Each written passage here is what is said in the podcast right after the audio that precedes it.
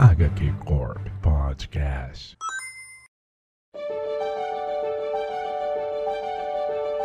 Salve, salve pessoal! Está começando o HQ Corp. Eu sou o Konema e hoje a gente vai para o nosso honrado prêmio Grant Morrison do ano, o famoso Melhores da Corporação de 2022. A corporação se reúne hoje para falar qual foram as suas melhores leituras nesse ano de 2022. Como a gente está com bastante gente reunida aqui hoje, como a gente está com bastante membros hoje da corporação reunida aqui, vamos é, dissertar sobre as nossas melhores leituras, melhores experiências, lembrando que não são os quadrinhos lançados no ano de 2022, e sim as nossas melhores experiências de leitura em 2022. Então pode vir quadrinho de qualquer época, porque isso remete apenas à experiência de leitura dos membros aqui presentes. E sem mais delongas, vamos apresentando quem veio para essa grande festa de final de ano nossa, começando pelo nosso querido menino Pablo. Salve, salve pessoal, e aí, beleza? Tô vindo pra trazer do espaço ao panteão de ano hoje pra falar com vocês. É isso aí, vamos que vamos, Pablo. Vamos encerrar esse ano muito bom. É, junto com o Pablo, sempre acompanhado, a nossa querida senhora dos quadrinhos nacionais, Dona Monique.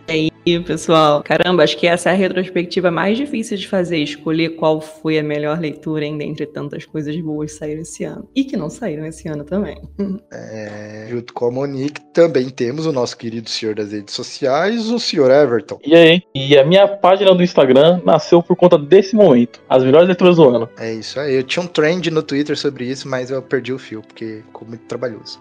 Também aqui, dando a sua ilustre presença, o nosso querido Alan da HQ Page. Olá pessoal, tô aqui muito feliz em participar do maior evento de quadrinhos da Gibisfera. O ano não termina enquanto a gente não faz esse programa. É isso aí. É a festa da firma. Chegou o momento. festa de fim de ano da firma. E para fechar é, a nossa roda, não poderia faltar o nosso querido espião da corporação, o grande Anthony. E aí, galerinha, eu sou o Anthony e eu tô gripado e é isso aí. É dois, Anthony. Tamo, tamo aí na equipe. Melhores do ano, os melhores doentes. Estamos nós. Explicando para você, meu caro ouvinte, o formatinho desse programa é só resenha sobre o que, que a gente leu. É, a gente vai conversar aqui sobre o que, que teve de bom nesse ano. Aquela conversa, aquele bate-papo livre, solto, feliz. É, vamos fazer umas menções honrosas aí também. E agradecer a tudo que teve de legal aqui no HQ Corp e todo mundo que ajudou e colaborou com essa corporação ao decorrer desse ano. E é isso aí. Não vamos enrolar muito e vamos para o cast.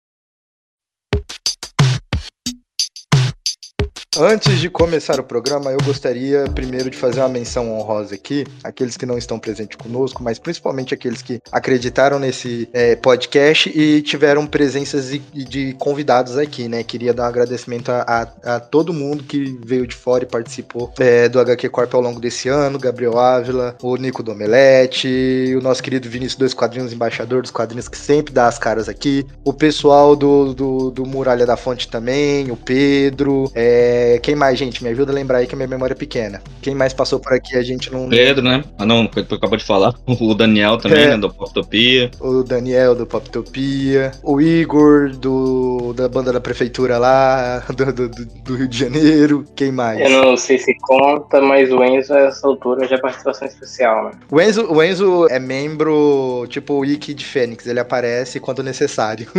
Ao pessoal do Comic Signature que teve aí recentemente aí, o Vitor, o Matheus, o Walter, é, quem mais? O Bruno, o Bruno Mael que anda meio sumido, mas é, é, tem aí o seu programinha semanal, que também anda meio sumido, mas faz parte da corporação. Ele tá aí fazendo, tirando o seu final de ano sabático, mas também agradecer. Ah, teve alguém aí, o pessoal do, do, do, do Yellow Puppet Talk aí, eu acho que o Rafael participou esse ano aqui do HQ Corp também, do Multiverso. Qual que é o número do multiverso dele? Tivesse 38. 38, teve aí. Esse ano que o Beto participou também, que nós gravamos O Beto, Cowboy Bebop, não sei. esse ano? Não sei, agora passado? foi. A- agora foi. Se não foi, agora foi. Agradecimento ao Beto. Agradecimento aos, aos roteiristas e quadrinistas que tiveram aqui também presente, brincando com a gente, que a gente tentou esse projeto esse ano, né? Ao Digo Freitas, a Morgana, ao Yuro do, do, do- do Madrugada lá, ao Rafael da, da, da Draco também, que a Liz, que não tá aqui presente hoje também, membro da corporação. Então, essa galera que ajuda a gente lá no, no, no Geek Fine. É, é, ao Roberto II, não sei se participou esse ano, mas tá sempre aí com a gente. A gente chama ele vem. Então fica aí o meu grande abraço e caso faltou algum nome, perdão, porque é muita gente pra lembrar. Mas grande agradecimento aí na festa da firma pra vocês, por acreditar nesse projeto, por estar presente, respeitar a gente e brincar com a gente aqui de falar de quadrinhos, que é sempre muito bom. Vamos começar então. Dona Monique, qual foi a melhor leitura que você teve no ano de 2022 se você fosse escolher uma? Se der tempo, você escolhe duas. Ok. Se for pra escolher uma, uma, uma, vai ser o Fade Out. Porque foi quando aí iniciou com o Brubaker e tal. Foi um dos Brubakers, eu acho, que mais me impressionaram, apesar de todos serem incríveis. Esse é um trabalho muito completo, um negócio que te deixa assim, sabe, de, de boca aberta. Principalmente nessa, nessa edição, né? Nós recebemos aqui no Brasil. Eu gosto de pensar quando alguém fala assim, né? Tipo, ah, diz a sua melhor leitura. O que a primeira coisa que vem na cabeça falar, sabe? Assim, tipo, pô, porque normalmente o que é memorável é a primeira ideia que vem na cabeça, né? E Criminal do Brubaker, que a gente gravou aí junto com o Fade Out, era uma parada também que tava, tipo assim, eu acho que todo o combo do Breaker foi uma grande surpresa, uma grande memoria aí, né? Pra esse ano 2020. uma Dava ótima pra de fazer um, Dona um, um combo, né? Falar assim, tipo, um combo aí dos lançamentos do Brubaker, dá pra colocar tudo num, num pacotinho e roubar essa, essa pilha e colocar, porque foram realmente excepcionais. Mas esse, assim, até falando pelo, pelo a publicação que foi feita aqui, um trabalho editorial do cacete, bonito, ele é tudo é perfeito, da história, da arte, né? do- Dos extras, assim, tudo impressiona, né? Naquela história. Assim, tem como não deixar ele lá no topo, porque foi foda mesmo. Eu não cheguei a ler Fade Out, mas eu li um pouco de Kill Bill Kill lá, o Matar ou Morrer. E pro Baker é sempre um cara muito bom, né? Ele sem Phillips. Provavelmente o melhor, melhor dupla do ano há vários anos. E Monique tá certíssima nessa daí. Apesar de não ler, eu confio. Eu não li, mas pela equipe criativa eu confio, né? Pô, eu tava vendo um filme.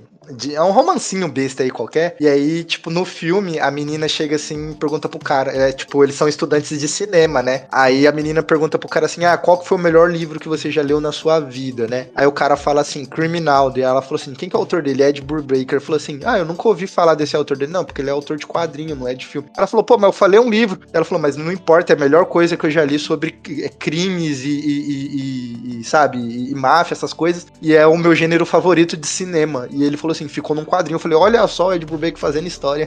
Que foda!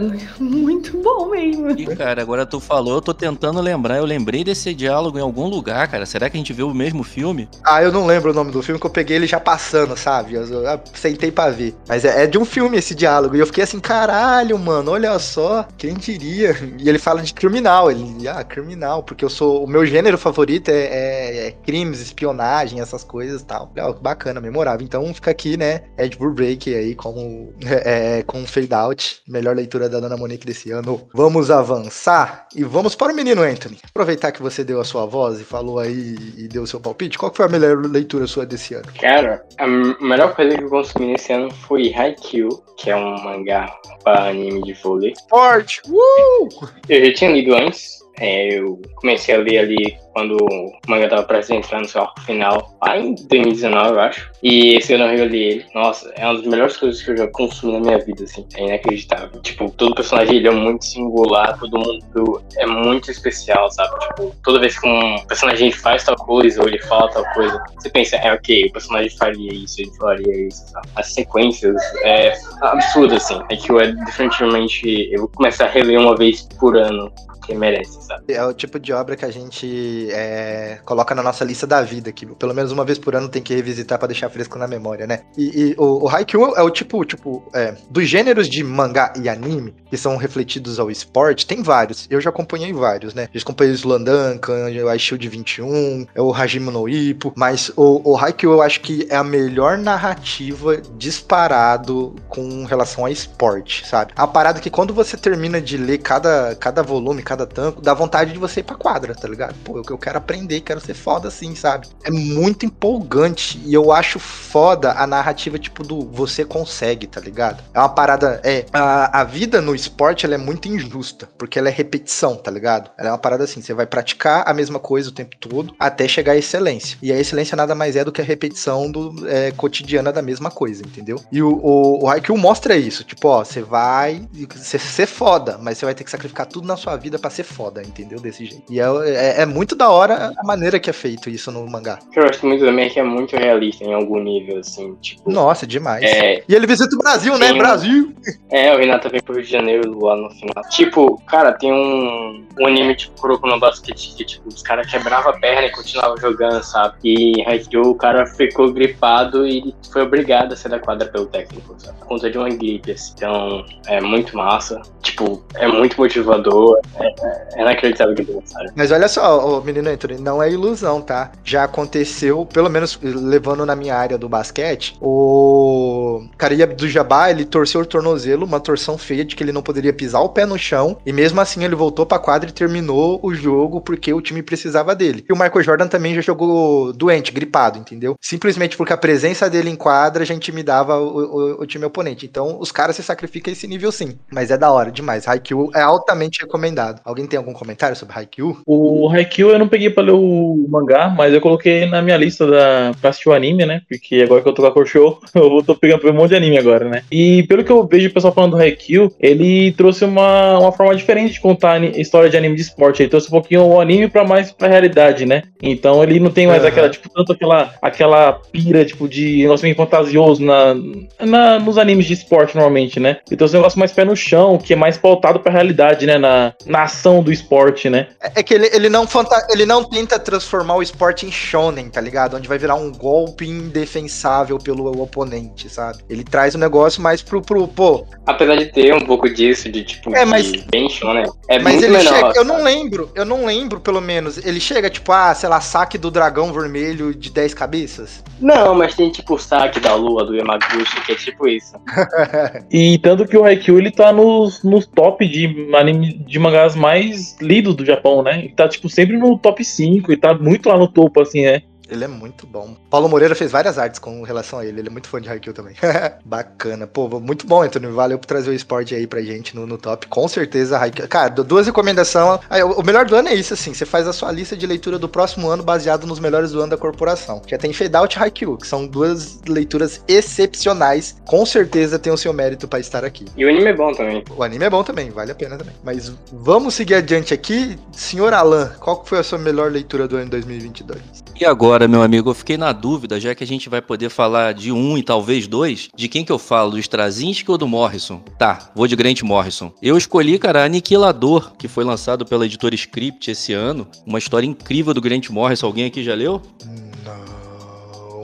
Não, cara, eu só vi tu falando lá no, eu só vi tu falando no Instagram lá, fiquei com vontade de ler, mas ainda não peguei, não. Pois Só é, sei cara, que é um tem uma quadrinho. cabeção de formigão. Isso, uma cabeça de formigão, isso aí. Cara, é um quadrinho que saiu numa versão, é aquilo que a gente já falou em vários programas, é umas versões que acabam atrapalhando um pouquinho a divulgação da, da obra, porque ela saiu numa versão bem luxuosa pela script, então ele tá com valor mais alto, né, cara? Mas é capa dura, aquele tratamento todo com fetilho, sabe? Papel não sei quantas gramas, então isso eu acho que atrapalha um pouco porque o valor fica alto. Mas é o Grant Morrison na, na sua totalidade, cara. Isso é muito bom. É bom, cara, porque a HQ conta a história de um roteirista de Hollywood que fez sucesso na franquia e ele tem que escrever é, mais um filme de sucesso. E pra isso ele começa, ele aluga uma casa onde aconteceram algumas algumas algumas coisas estranhas lá em Hollywood e pra isso ele começa a escrever e do nada o personagem dele aparece na porta dele e eles começam a conviver, cara. E aí é aquela loucura onde a gente não sabe mais o que é realidade e o que que é a história que ele tá escrevendo.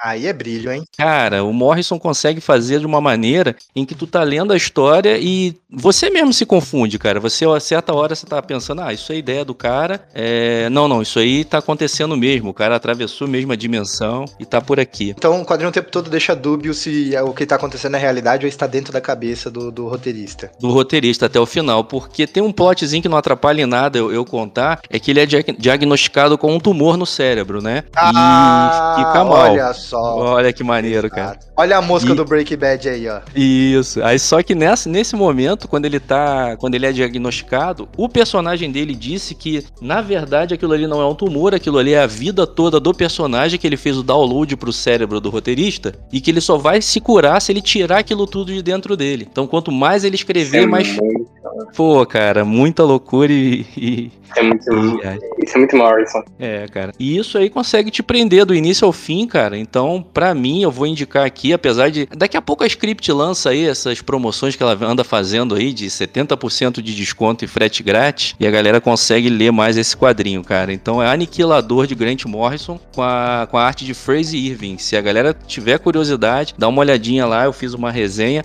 É, tem muita gente falando bem lá na gringa desse quadrinho. É um quadrinho que não, não divulgou muito aqui, mas foi uma das melhores leituras do ano. Estranho, né? Porque é do Grant Morrison, não tem tanta divulgação, né? Mas não é que é um ponto da, da editora que tá passando por problemas aí, que rolou um pouco disso? É, então, e lá fora ela saiu pela Legendary, né, cara? Que na verdade Ah, é mais tá, um estúdio também. de. É, é uma, uma, uma editora que não é tão conhecida, né, cara? Ela é mais um estúdio de cinema do que uma indústria de quadrinhos propriamente dito. Tanto que se você for, for acompanhar, é um roteiro de cinema, né, cara? Assim como o Brubaker escreve de maneira pautada pra pra levar pra, pra mídia de cinema, o Grant Morrison aqui também, cara. Mas é- isso é meio normal. Tipo, o Klaus saiu por aqui também e ninguém nem falou dele. Também é um quadrinho do Grant Morrison muito bom. Klaus, acho que foi uma questão de não ter muito boca a boca, porque na época que saiu, a Devir ela fez uma. É que a Devir sempre não era muito. Ela, eu nunca achei ela muito boa pra propaganda. Mas eu lembro que teve divulgação, tipo lá na Comic Zone, na época que saiu, eles. Na Comic Zone, lá na Comics, na loja, eles colocavam ela bem na. dava grande propaganda, sabe? Teve bastante, assim, eu lembro que até. Não lembro se o chegou a fazer conteúdo na época também. Mas eu lembro que teve discussão, só que eu acho que não acabou. Acabou ficando meio não em pauta, porque é uma coisa. Era uma. E ele saiu prévio no Natal na época, né? Ele tinha saído acho que um mês antes do Natal, justamente pra uma forma de celebração, assim. E acabou não se falando muito, mas é, eu acho que foi mais erro, talvez, coisa do que. Agora, esse, por exemplo, Aniquilador, eu, nem sabia. Quando eu vi o Alan colocando no, no Instagram lá, que eu achei interessante. Eu nem, e essa editora que também é legendária, eu também realmente não, não, não conhecia ela. Cara, e aí, com isso tudo acaba ficando no obscuro, né? Vocês É. assistiram aquela série Rap, que é também escrita por ele, do, do Uhum. Então, aí lembra do, do, do Christopher Meloni, que era o ator principal, o cara que faz o Law and Order? Ele escreve aqui, cara, um- uma introdução e um prefácio, e tu vê quando o cara trabalha com os textos do Morrison, cara, que a introdução dele é incrível. Ele começa falando de rap e depois encaixa nessa história aqui que a gente tem, né, cara? Então até isso, tu vê quem, quem tem contato Porque o rap também tem a loucura, né? De, dele, de ele ficar vendo o. vendo Calo. os personagens, né? É, então, aí Essa premissa é muito interessante porque a gente tem um histórico de autores de quadrinhos encontrando seus personagens. Né? O Moore ele já encontrou o Constantino no bar, o Morrison encontrou o Superman com o Wade. Então eu acho que, tipo, talvez o Morrison tenha pego um pouco disso assim. O Neil Gaiman viu a morte. É, ele mesmo faz isso, não. O Homem Animal, é- as, é, dá um, é, não sei, dá spoiler, né? Mas o Homem Animal. Ah, não, pelo amor de é Deus, esse, é uma das. Exato, é uma das cenas mais conhecidas do Homem Animal. assim, É, né? ele, É eles teaser, vindo, né, do pô. quadrinho, o, o Homem Animal saiu daquele grande Morrison debatendo o que, por que ele tá. É muito bom aquele diálogo, inclusive. É, então esse aí, esse aí é a roteirização então de todos esses plots, cara. Vale a pena assim que puder, quem puder comprar ou conseguir aí pra ler. Aniquilador é a minha indicação de melhor do ano. Pô, muito bom. E entrando aí no hall da fama da corporação, mais uma indicação. Ó, supimpa. Menino Everton, qual que foi o melhor mangá que você leu esse ano? Olha, eu, ia falar um mangá, mas o Konema já foi te dando spoiler sem, sem eu ter falado ainda, hein? Você só leu É. mangá esse ano, mano, Verdade, praticamente. mangá. Eu virei muito otaquinho de novo. É, esse ano eu li Boa Noite Pum Pum e minha cabeça explodiu. Que Boa Porra, Noite fodástico. Boa Noite Pum Pum, ele entrou pro, pro meus melhores mangás da minha vida, sabe? Tipo, melhores leituras da vida, sabe? Porque eu gostei demais de Boa Noite Pum Pum. Você vê toda a trajetória do personagem, é, tudo que ele passou na infância e vê o- as consequências que tem do, do que ele passou quando era pequeno, que teve, teve abuso sexual, teve a família conturbada, é, ver o pai agredindo a mãe, tudo isso acarretando que gera no futuro. E você vê o simbolismo do. Porque o Pompom ele tem aquela forma dele meio cartoon, vamos dizer assim, que ele não se vê como as pessoas normais, ele se vê diferente. E cada vez que ele muda de forma, tem a ver com a situação que ele tá sentindo, do que tá acontecendo, como ele tá se sentindo. E, cara, é genial e perturbador. o Bolt Pompom é muito bom. Eu, eu, ah, eu pretendo reler de novo ainda, porque é, é, é uma leitura que é desgastante. Eu demorei um pouco pra ler ele, porque eu fiquei um bom tempo na bad na época também, então eu dei uma segurada, então, mas valeu muito a pena, porque é muito bom, cara. É o tipo de, é o tipo de mangá que eu, eu, eu admito que eu já li coisa mais pesada, no sentido assim, graficamente falando, mas Boa Noite Pum Pum acho que é um, é um dos mangás mais pesados emo- emocionalmente falando que eu já li, cara, que é exatamente isso, eu li e tive essa sensação de carga pesada, tipo, emocional, pesado mesmo, né, porque é um desenvolvimento, os, o, eu não lembro se é no sexto ou sétimo volume, eu não tô lembrando agora, que é a, a reta final ali da história, eu não tô lembrando exatamente é, Ele tá qual naquela, direção. naquele, naquele caminho com a Aiko, você fala? É, exatamente. Quando ele entra, quando a Aiko, a Aiko volta pra vida dele e, e as coisas Sim, chega minha começam. Ali, ali é, é muito sinistro, assim, porque tu vê que são duas, é duas que- pessoas, é, são duas pessoas problemáticas, quebradas. Exatamente, tentando resolver a própria vida e, e ao mesmo tempo é, eles não conseguem e, e é tudo muito, é muito desgastante. E pra mim foi realmente, eu, eu tive essa sensação de ser uma leitura desgastante, mas é ótimo, né? O Inazano pra mim é um, é um, é um dos melhores autores é, japoneses, não tem o que falar. E Boa Noite Pum Pum realmente nesse sentido é muito pesado, assim, acho que é, é- é- e o trabalho de arte dele que é muito bom, cara, eu gosto muito da arte dele, porque é uma arte muito realista e ele mi- mistura aquele esquema de foto Fotografia É, foto- com a arte dele. né? é, com a arte dele e o Pum sendo esse desenho, tipo, é, foge completamente, né, cara? É, destoa completamente, assim, o que é, que é o que traz uma certa, não digo nem desconforto, mas traz aquela estranheza de como ele se sente no mundo e a gente lendo isso e vendo ele naquele mundo, naquela realidade, né? Mas é realmente uma ótima leitura. Sobre a arte dele, eu acho engraçado falar isso porque tem gente que critica esse negócio do, do desenhista que pega a fotografia pra desenhar em cima, né? Tem até um, uma. É, só que o mesmo falando sobre foto- fotografia, ele faz muito bem a fotografia. Os ângulos de fotos dele são muito bons. Que não pega qualquer, qualquer foto de cenário pra fazer para fazer a ilustração dele. Ele pega umas ângulos muito bons, sabe? E fica muito bem na, na arte dele. É, e ele tem uns enquadramentos ótimos, né, cara? Eu acho que não é só saber utilizar foto, mas saber desenhar, né? Eu Um dos quadros que eu acho mais bonitos, eu acho que é uma. É quase é uma- aquela cena que o Pum Pum para começa a olhar o quadro da. Como é que é o nome daquela personagem? Ele começa a ver o quadro dela e ela chega e pergunta, assim, começa a falar com ele sobre aquilo dali. Não tô lembrando o nome do personagem, já faz muito tempo que eu li. Mas eu lembro, aquilo me deixou. Eu achei tão bonito aquele enquadramento, assim, tipo, que é cinematográfico o negócio, assim, é lindo. O Boa Noite Pum Pum deveria ser um mangá onde todo adolescente deveria ler quando ele faz a transição pra vida adulta, Pra ele entender como que é a vida em relacionamentos, entendeu? Pra ele entender a realidade nua e crua, tá ligado? Ó, é assim, você vai se fuder, mas você tem que seguir com a vida. Eu não sei se você dá um mangá de pessoas problemáticas pra um adolescente é uma boa ideia, não, mano. Por isso que eu disse que é na transição de adolescente pra vida adulta. Você conseguiu, se é um cara de 18 anos, conseguiu seu primeiro emprego, tá se achando o rei do mundo, calma aí, ó. Lê isso aqui pra você entender a- como que funciona a, a vida amorosa. Porque é é aquilo ali, mano. Infelizmente. Você vai to- só tomar no cu até você conseguir uma vitória. A não ser que você seja uma pessoa que tem uma família boa de dinheiro, sabe? Tipo, uma família mais riquinha, pra você ter uma vida boa, aí você vai vai capelar um pouquinho pra você melhorar na vida, né? Não, mesmo se tiver uma vida boa. Uma família- é- é- quando, quando a pessoa tem uma vida fácil, ela tem mais problema na cabeça do que uma pessoa que tem uma vida difícil. É, e é um mangá que mostra, cara, que crianças e adolescentes, eles têm se- sentimentos, né, cara? Tem sentimento complexo, é, melancolia, vazio. Muitas das vezes a gente não pensa nisso, né, cara? Isso é coisa que a gente liga só pro adulto, né? Mas eu digo exatamente por isso, tá ligado? Pra você entender que, é, tipo assim, o adulto vê a criança sofrendo e pensa assim, pô, é pequeno, né? Tipo, pelo menos era assim.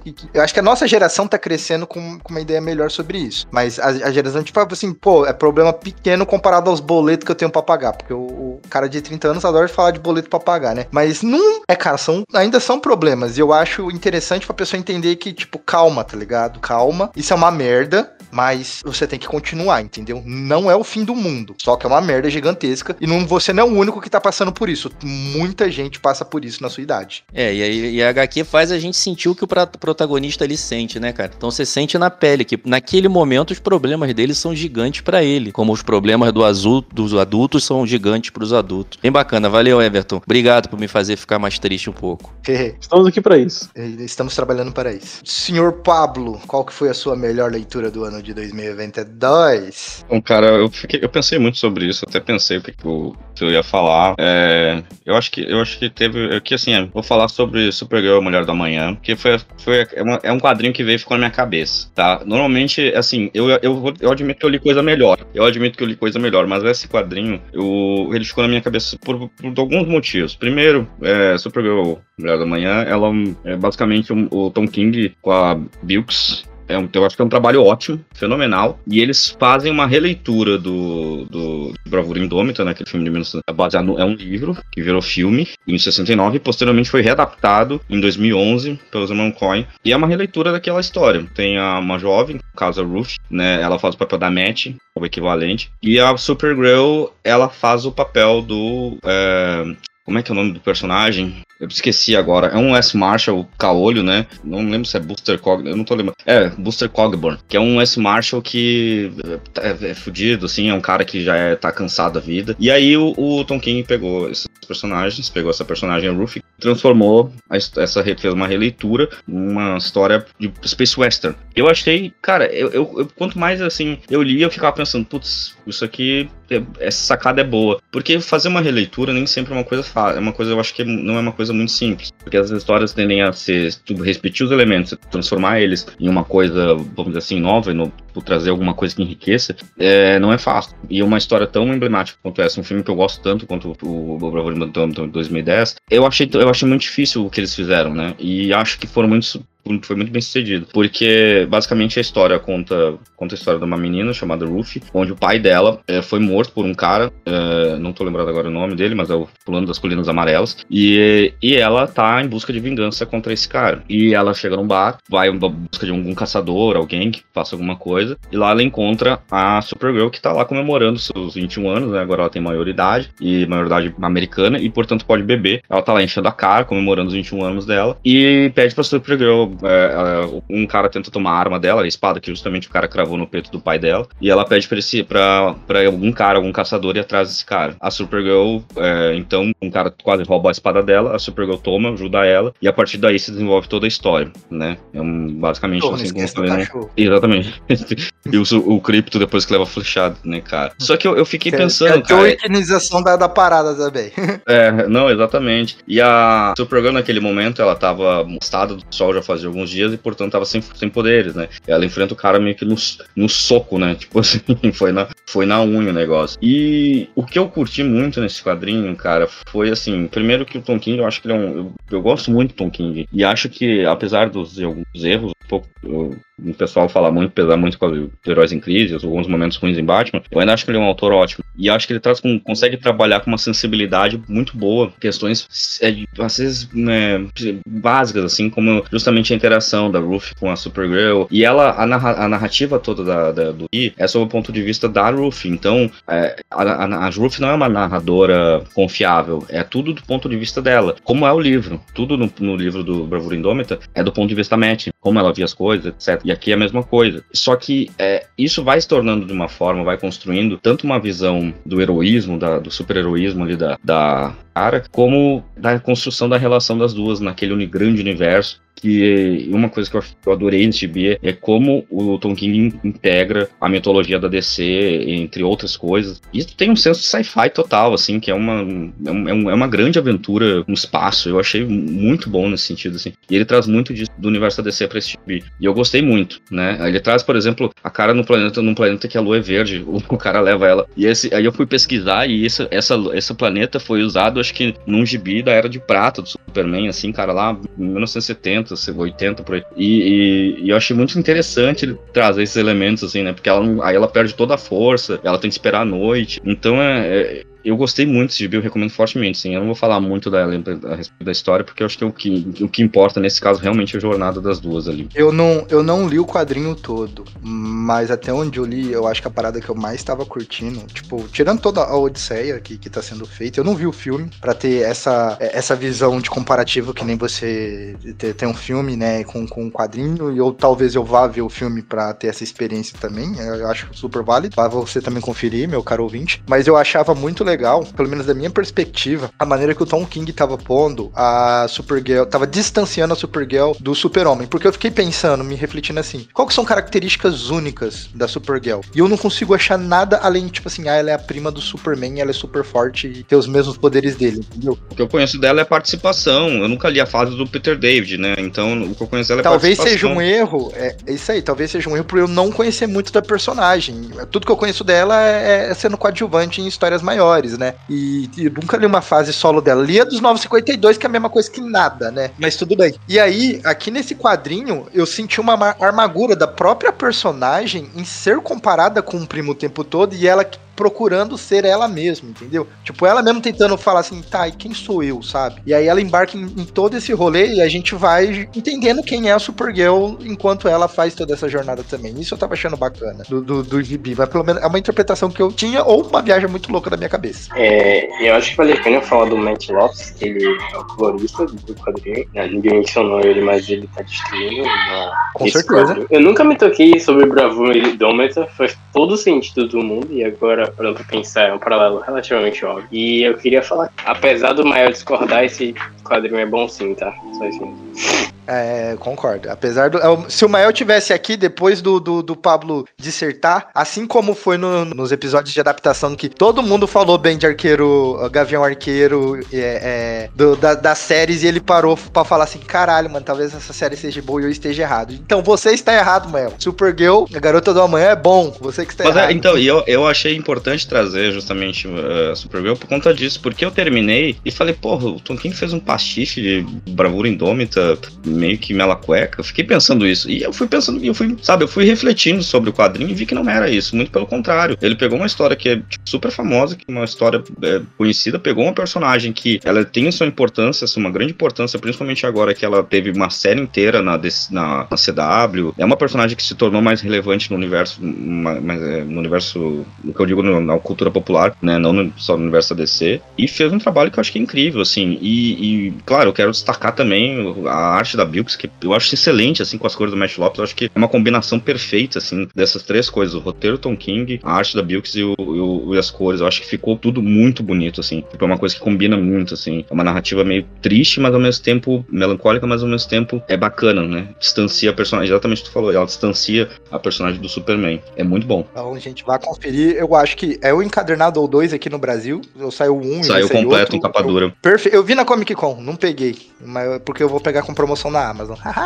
Ah, inclusive, os meninos indicaram um site onde ela tava mais barata, né? Ela, eu não lembro agora. Então, o eu tô pensando nisso site. agora, que eu Aquele. me arrependi. Aquele lá do que vende mangá, eu acho, né? Putz, Não, eu agora me esqueci. total o nome do, do, do, do site, mas, tipo assim, tava num preço que até agora eu não vi Já vou jogar lugar, no né? grupo, vou procurar. Porque eu tava muito afim, cara, por conta da arte das cores da Bilks, a arte da Bilks, né? E depois, agora que o Pablo colocou que tem esse fundo que eu nem fazia ideia, cara, eu gostei muito de Bravura Indômita. E juntando agora o que o Pablo falou com o que o Conema falou, assiste, Conema, que tu vai gostar, cara. Tu tava falando de Gavião Arqueiro, a Hayley Stansfield, que é a, a nossa Gavião Arqueira, ela que faz o papel da guria no filme, dessa, dessa versão Exatamente, 2010. foi onde ela despontou. E só pra complementar, desculpa, só pra complementar uma coisa, eu até fui atrás depois que eu vi assim, porque eu comecei a ler, cara, acho que o primeiro e o segundo volume, falei, cara, isso aqui é bravura indômita. E aí, é porque eu gosto muito do filme. Daí eu fui atrás pra ver se tinha alguma coisa, falando né? Aí, não, aí tinha entrevista do Tom, Tom King falando abertamente, e ele, inclusive, ele fala o seguinte, ele falou que assim, na verdade, tu tem a Matt, como eu falei, é a Matt e o Rust Coggerbrand, que é o cara que acompanha ela, né? É basicamente aquela, essa dinâmica homem velho, forte, é, com um menininho em defesa. E a ideia pai, era o, que a pai, Supergirl... o pai solteiro, que tá na moda. Isso, é. O que tá na moda, o, o, o simulador de pai triste, né? Que eles brincam. Aí, a ideia é que parece. A ideia dele, parece que originalmente era que a Supergirl fosse a Match. Ou seja, a personagem da Ruth não ia existir. Ia ser a Supergirl e algum outro protagonista, algum outro personagem da DC, de outro escalão, ia fazer o papel do Rooster, do, Rooster Cogburn, desse West Marshall. E aí ele meio que falou, ele foi percebendo, assim, conforme tá escrevendo, falou: não, ela tem que ser o Rooster. E aí ele trocou e colocou ela como a personagem que acompanha a menininha a ser salva, a, a, menina defesa que tá em busca de vingança. E eu achei essa ideia muito boa. Falei, cara, ele, ele foi legal, foi legal. E no começo eu pensei, podia ser qualquer personagem ali, mas foi bom ele ter feito justamente com a, com a Supergirl. Agora aí, ó, vamos encerrando aqui a primeira rodada só com, só com a Elite, só com a Nata. Esquece. Bom, eu vou, vou fechar aqui a roda, eu vou falar o meu melhor do ano. E é uma parada que eu acho que já tá há dois anos falando que ele é o melhor do ano, mas é porque ele tava sendo publicado, publicado, publicado e agora finalmente chegou ao fim. E eu peguei pra ler numa sentada só, e aí foi uma sentada que durou uma semana, mas foi, tipo, fenomenal. A gente ia gravar, acabou não gravando, mas fica aí pra promessas futuras da corporação. E é o Hulk, Imortal Hulk do Ewing. Foi a minha melhor leitura. Eu li em fevereiro, tava olhando aqui o meu trend pra saber onde, quando que eu li. E foi a minha melhor. Fevereiro tá tão longe, né? Não parece que. eu fiquei até em dúvida se eu tinha lido esse ano, sabe? Eu li esse ano mesmo? Não, eu li, foi em fevereiro, mas tá tão longe fevereiro. E assim, é de longe uma experiência. É mais do que uma leitura, é uma experiência, cara, o Immortal Hulk do Ewing. É tipo, é, é fora da casinha, fora da série. Eu, eu fico incomodado como as pessoas não falam desse gibi, preferem falar de gibi de Hulk que, que dá porrada do que um, um Hulk que transita entre tantos gêneros dentro do seu próprio gibi, sabe? Porque toda vez que eu, eu, eu troco ideia com alguém sobre, sobre esse quadrinho, eu aprendo algo novo que tava dentro dele. E eu não sabia que tava lá, tá ligado? E, e eu acho que é, é, tipo assim, é uma parada que.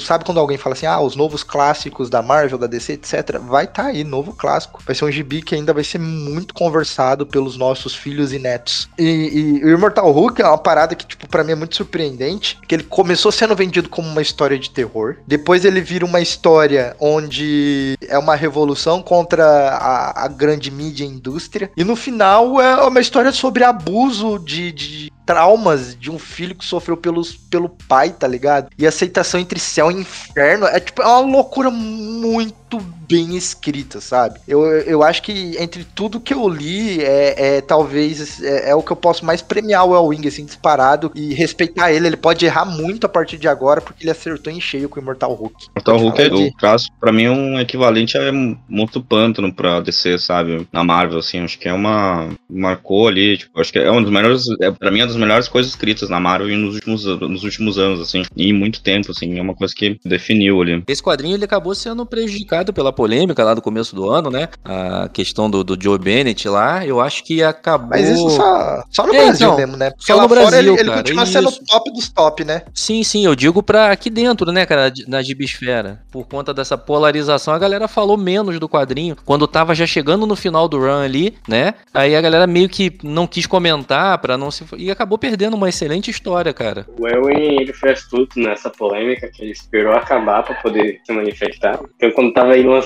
a última edição, ele criou a polêmica. Foi gênio, a cara de gênio. Então, tipo, Teve problema só no Brasil mesmo, mas lá fora, tipo, tava todo mundo falando bem, e aí rolou a polêmica, mas foi mais pro final, então não sei se realmente trabalhou em alguma coisa. Mas é impressionante como ele transita entre gêneros e ele consegue ser muito bom em todos, sabe? O que ele pretende fazer, assim, se ele vai ser terror, se ele vai ser sci-fi, se ele vai ser uma parada psicológica, ele acerta em todos. E isso que é, é foda, né? Ele faz de tudo isso e, e, ele acerta em todos. Ele mexe com todo tipo de gênero ao decorrer do quadrinho. Eu fui, eu, eu lembro que quando eu terminei de ler, eu fiquei eufórico, né? Que putz, é uma parada que você quer conversar quando termina de ler, porque é uma experiência, ela é muito grandiosa. E eu fui procurar no YouTube vídeos a respeito e eu via só a galera falando assim: ah, caiu a qualidade. Mas a pessoa não sabia nem explicar o porquê caiu a qualidade, sabe? Tipo, a expectativa ainda da pessoa, das pessoas no grande mainstream lendo um, um gibi de super-herói é só troca de soco, mano. A pessoa, eu vi gente falando assim: ah, o Hulk não enfrenta ninguém digno de ser inimigo do Hulk. Tipo, pelo amor de Deus, mano, o cara tava no inferno e ele, não, e ele era três pessoas ao mesmo tempo que é uma e não, não tava sabendo como é, é, é, ser, ser completo novamente, sabe? É um cara que tava com tanto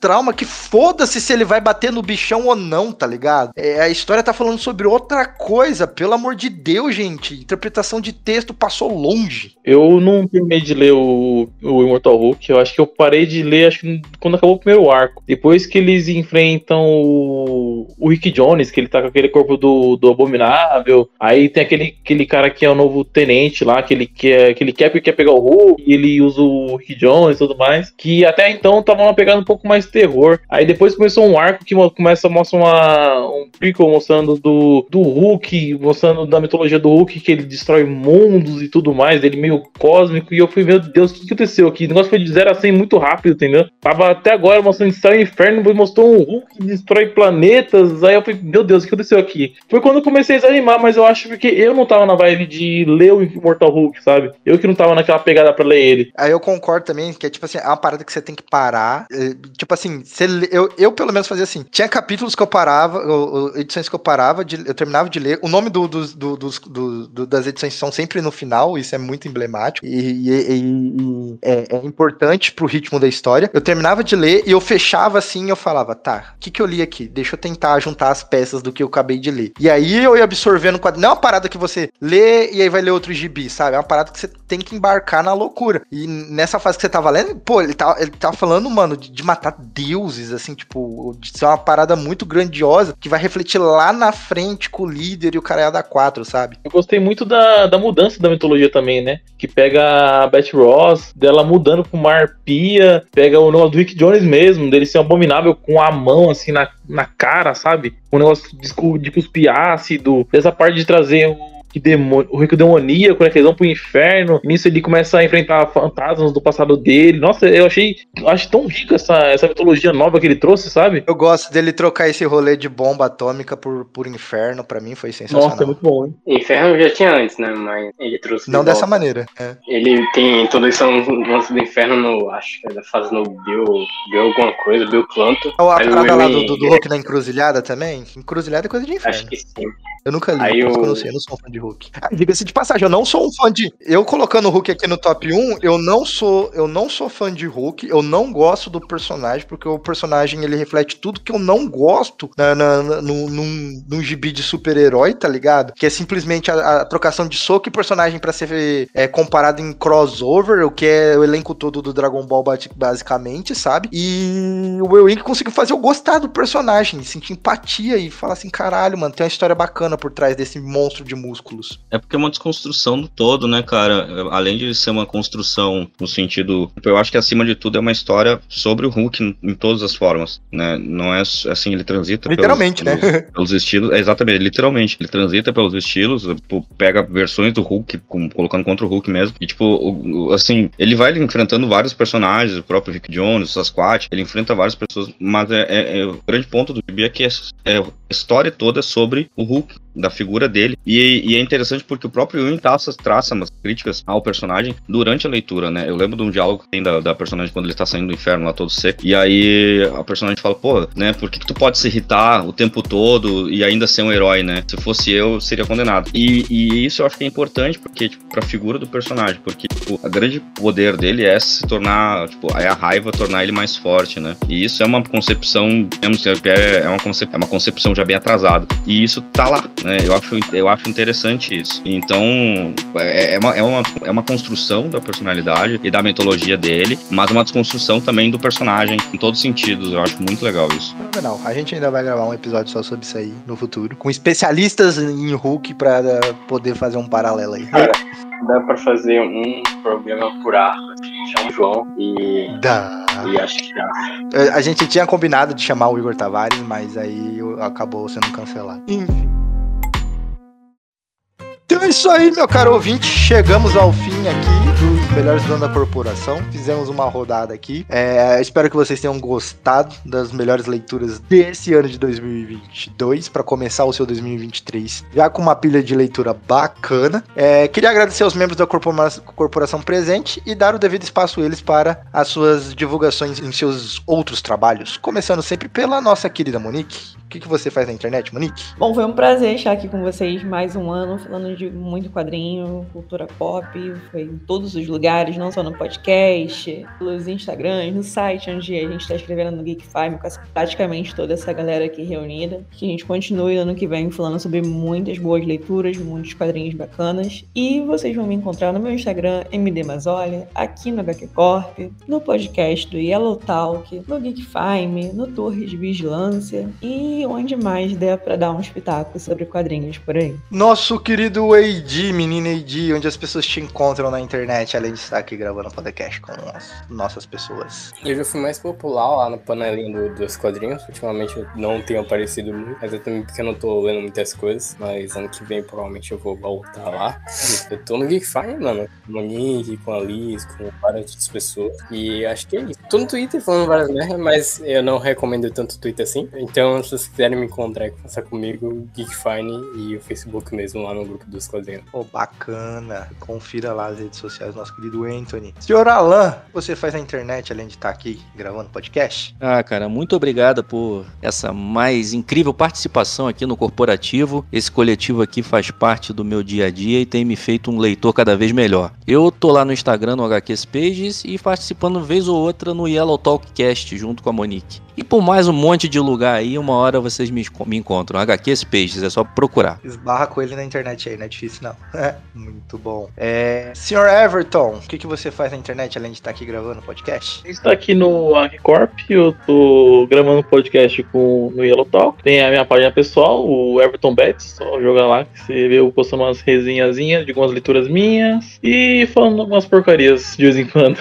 e é isso aí. Muito bom. Não deixe de conferir as redes sociais nosso querido Everton. Pra fechar a roda, senhor Pablo, o que, que as pessoas, onde elas te encontram na internet? Bom, as pessoas podem me encontrar por aqui, né? No HQ Corp, atualmente. Também, principalmente, também no Geek Fime, né? Eu, apesar de eu não tô faz algumas semanas que eu tô sem escrever, vou ter CXP, mas também porque eu tava na correria do final do trabalho. Entrei de recesso, agora vou voltar. Ah, acessem lá, né? Sigam, acompanhem a página também no Twitter, no Instagram, a gente tem todos os canais, é o geekfime.com. E também quem quiser prosseguir no Twitter, né? É arroba PBLRDG. Também tô lá, mas lá eu falo mais sobre. Apesar de falar sobre quadrinho, eventualmente posto alguma mini resenha.